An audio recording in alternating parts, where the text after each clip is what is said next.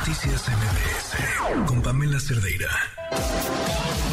Lo último sobre tecnología con José Antonio Pontón.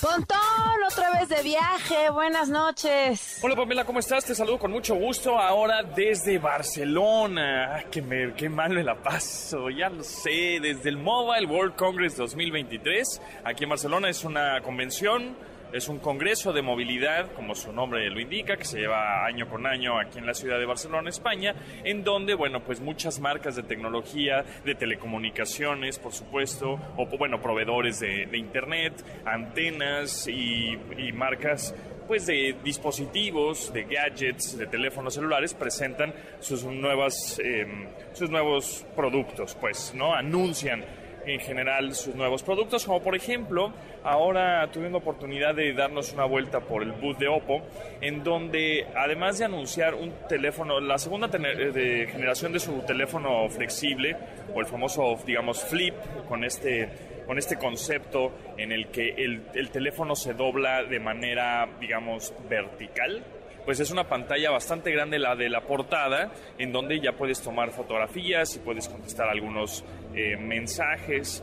Eh, notificaciones, etcétera. Es una pantalla de 3.3 pulgadas, 3.2 pulgadas, eh, en donde eh, pues es con el teléfono cerrado, pero a la hora de abrirlo se despliega una pantalla de 6.8 pulgadas, eso ya es una pantalla bastante grande y es un teléfono, bueno, pues con un, es un procesador MediaTek. ¿Qué quiere decir esto? Este procesador, pues que teniendo este form factor o este diseño en el que se dobla la pantalla, pues la batería, por su diseño, pues no es tan grande, es de 4700 mAh. Bueno, ¿qué quiere decir esto? Que sí te va a durar todo el día. Pero gracias al procesador que tiene, tiene un muy buen performance o desempeño para que la energía eh, no se gaste durante el día mientras no se está usando, etcétera. Tiene un, buen equilibrio. Entonces es un teléfono con un diseño eh, pues innovador, pero con una batería duradera gracias a ese procesador, digamos, en conclusión, ¿no? Porque hay otros equipos con este mismo diseño, este mismo form factor, que el, la batería son, son un poco reducidas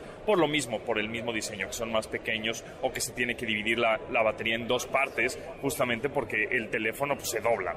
Pero bueno, está muy interesante. Ese eh, no hay fecha todavía, eh, digamos, oficial en México ni precio, pero en algún momento sí saldrá, ¿no? Aquí lo que estamos viendo es obviamente la tecnología, lo que viene, el futuro. En este año lo tendremos, sí, probablemente. Otra de las cosas que llamó la atención es un cooler. A ver, ¿qué es esto del cooler? Bueno, es un aire acondicionado portátil, un aire acondicionado mini para tu teléfono celular. ¿Por qué? Porque es curioso, pero igual nosotros en la Ciudad de México pues no lo, no lo sentimos del todo, pero hay ciudades en donde está, son muy calientes eh, y dejas el celular en el coche o lo traes justamente en el coche porque lo estás revisando con el Google Maps, qué sé yo, y se empieza a calentar mucho el dispositivo y se apaga, ¿no? Y te dice, mm, está muy caliente y, me, yo dispositivo me voy a proteger antes de, explotar, entonces me apago y, ya no, no, no sigo funcionando pues por lo mismo por el calor, ¿no? Porque ya sabemos que el polvo y el calor son los enemigos número uno de los dispositivos. Entonces este aire acondicionado es, eh, digamos, es, es una cosa que le adjuntas o le haces como un attach o digamos lo pegas a tu teléfono celular y tiene un cable y ese cable va conectado a un tipo radiador o aire acondicionado pequeño que a su vez va conectado a la energía eléctrica y eso está generándole pues eh, frío, ¿no? Prácticamente es como si fuera un radiador para tu, para tu teléfono. Eso también funciona para los que son gamers y están pues horas y horas jugando desde su celular y el teléfono, bueno, pues hay un momento en que se calienta porque el procesador está trabajando a todo lo que da, ¿no?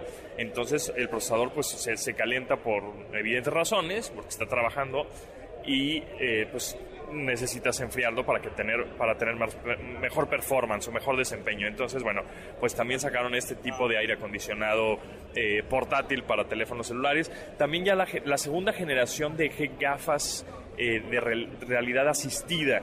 ¿Qué es esto? Que son unos lentes, digamos, tradicionales. Ahora sí, no es un monóculo como la primera generación. Estos son unos lentes, son unas gafas tradicionales. Tú te las pones. Sin embargo, el vidrio, digámoslo así, de las gafas son pantallas. Son pantallas que además tú puedes ver a través del vidrio, ¿no? Porque es transparente, pero es una pantalla transparente en donde tú puedes estar viendo un texto, notificaciones, el clima, pasos, calorías, eh, un teleprompter, por ejemplo, si quieres dar una conferencia, una plática o estás hasta en una conducción de, no sé, un programa de televisión, bueno, pues a través de estas gafas puedes estar leyendo un texto. Entonces, bueno, son algunas de las cosas e innovaciones que estamos viendo aquí en el Mobile World Congress 2023, aquí en, Barcelona.